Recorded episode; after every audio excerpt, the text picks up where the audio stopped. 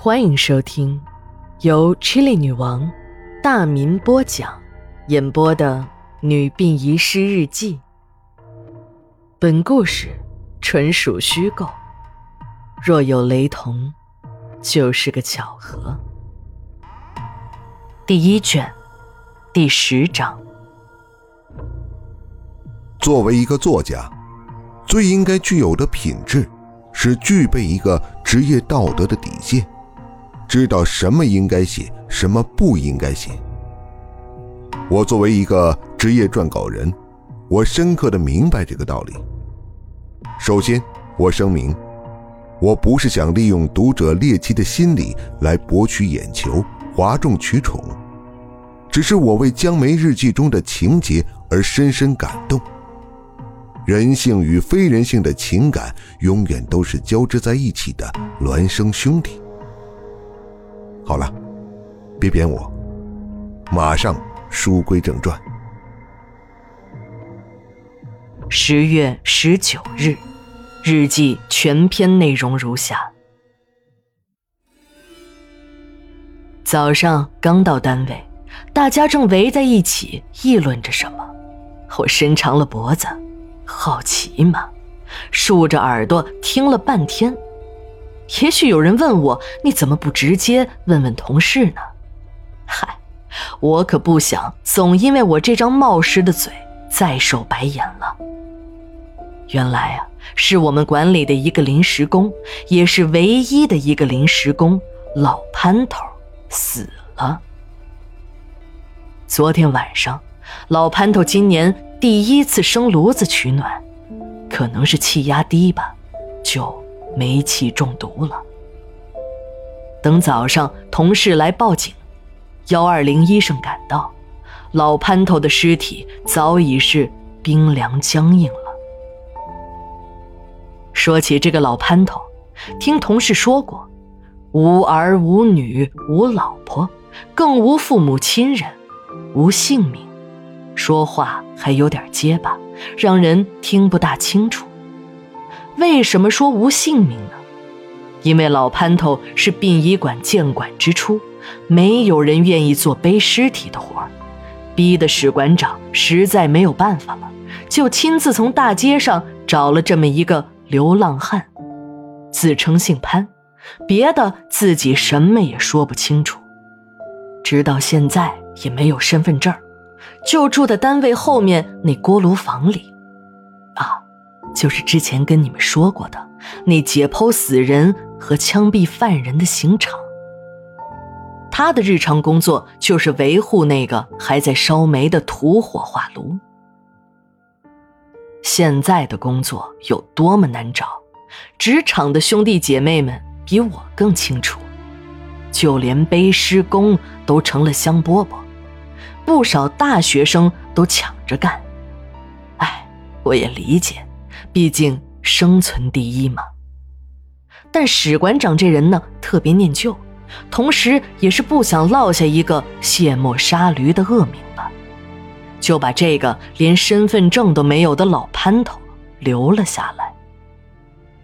说是老潘头，年纪啊也就四十多岁，只是天天这胡子拉碴的。也没有个女人照应，就显得格外的老。秦姨以前呢，总开老潘头的玩笑，说是要给他介绍个对象，还绘声绘色的描述女方有多好看，那屁股有多大，那胸部有多丰满，说的老潘头眼睛直直的，有时这嘴角还流出长长的一串口水。谁都能听出来，这是一个恶俗的玩笑，而每次呢，老潘头总会当真，不断的给我们几个女同事买着就连他自己从来都不敢吃也吃不起的肯德基。长此下来，秦姨他们也再不忍心开这个可怜人的玩笑了。只是老潘头还是带着无限的希望，指望着秦姨给他找个有着大大的屁股、雪白的胸脯的可心女人。老潘头也许永远都不会知道了，那些只是几个闲极无聊的老娘们讲的荤段子而已。每次总会听到那个含糊不清的声音：“什么时候娶媳妇儿啊？”哎呀，还不让人准备点嫁妆？你猴急什么呀？秦姨呢，总是乐呵呵的搪塞着，抢白着老潘头。老潘头直到死，那个有着大大的屁股、雪白的胸脯的美女，也没能准备好嫁妆。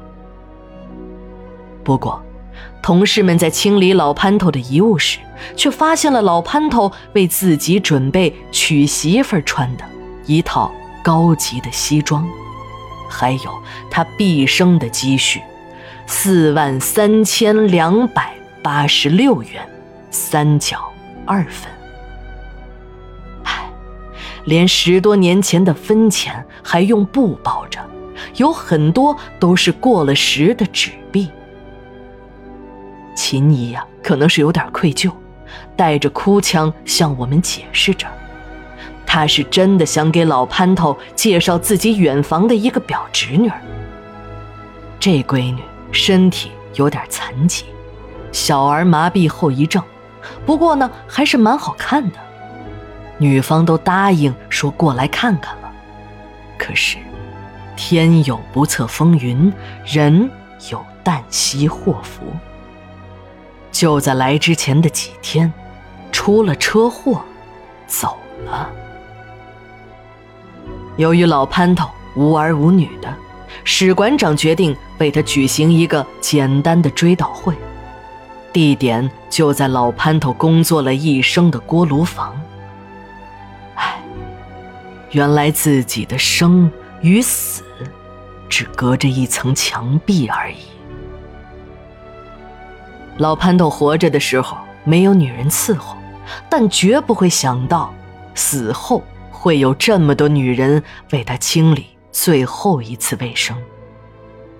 清理的场所就是老潘头住所的隔壁，那个解剖死人和刑场共用的杂物间。里面还有两具警察刚送来的特使。什么叫特使？不知道吧？就是那些有严重的传染病，包括但不限于性病。鼠疫、黑死病等恶性传染病，什么单位都能拒绝这些人的到来，只有我们殡仪馆，个个照单全收。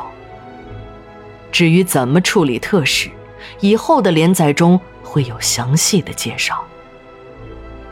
按照史馆长的意思，就把老潘头为自己做新郎时准备的西装给他换上。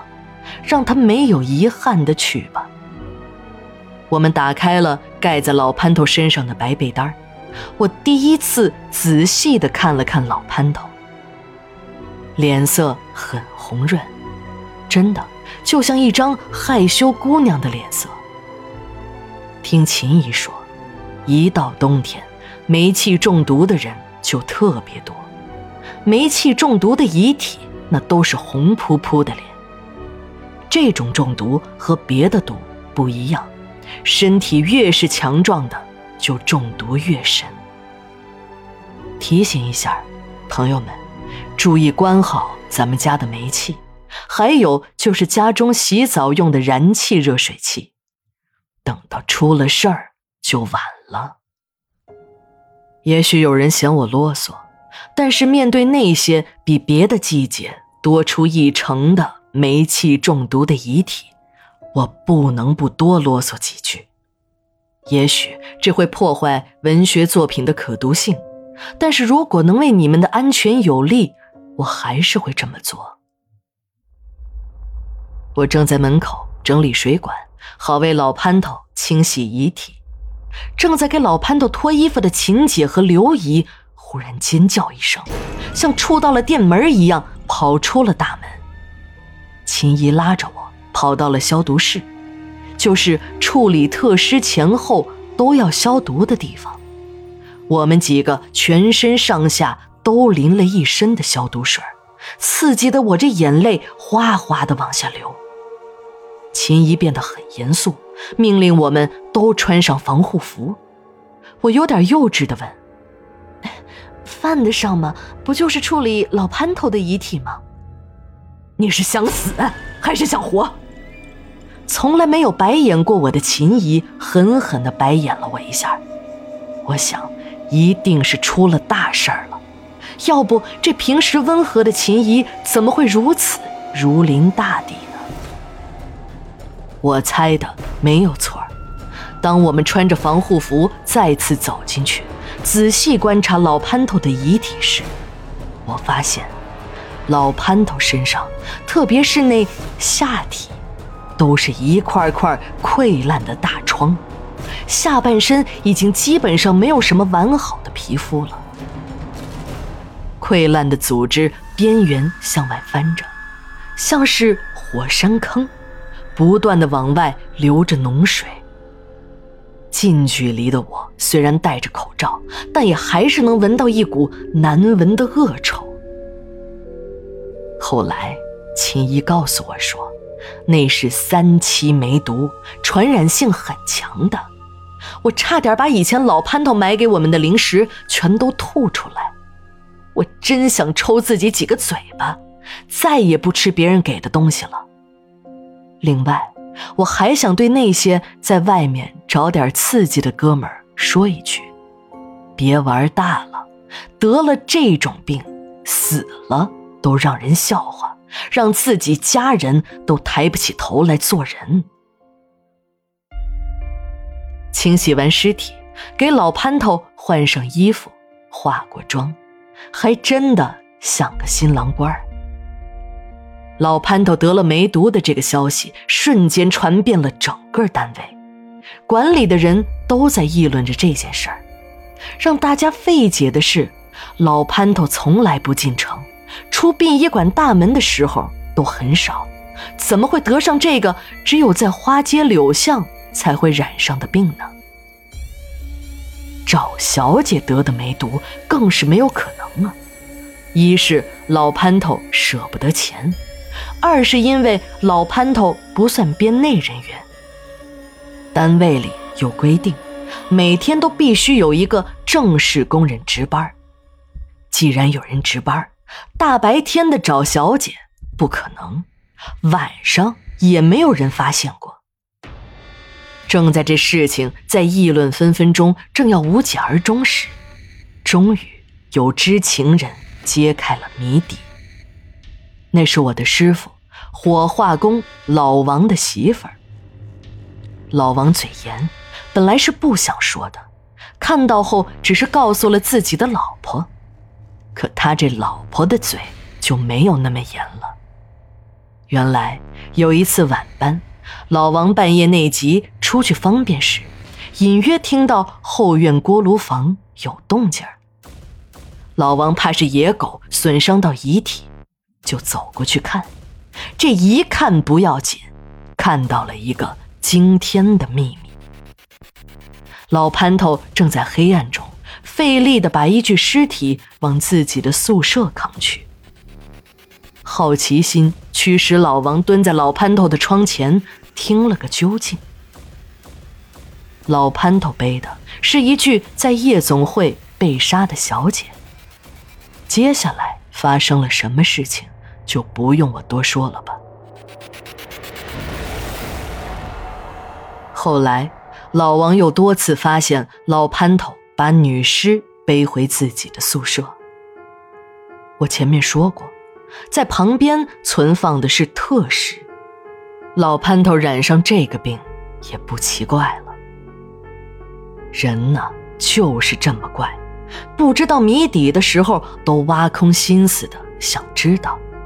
一旦知道了答案，又都开始缄默了。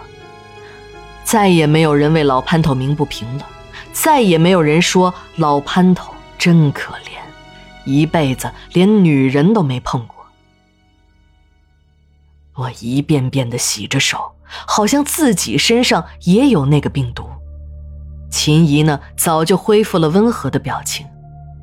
哎呀，小江，没事儿的，用那硫磺皂洗两次就没事儿了。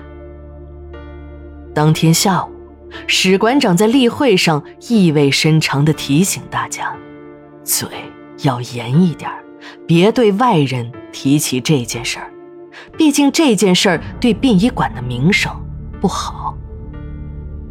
这天，我打电话回家，告诉小豆包，有同学找我去吃饭，晚一点回去。其实啊，一下班我就冲进了浴池，刚脱完衣服走进浴室，就看见我们单位的刘姐把水龙头水量开到了最大，正在一阵狂喜。十月二十日日记，明天继续连载。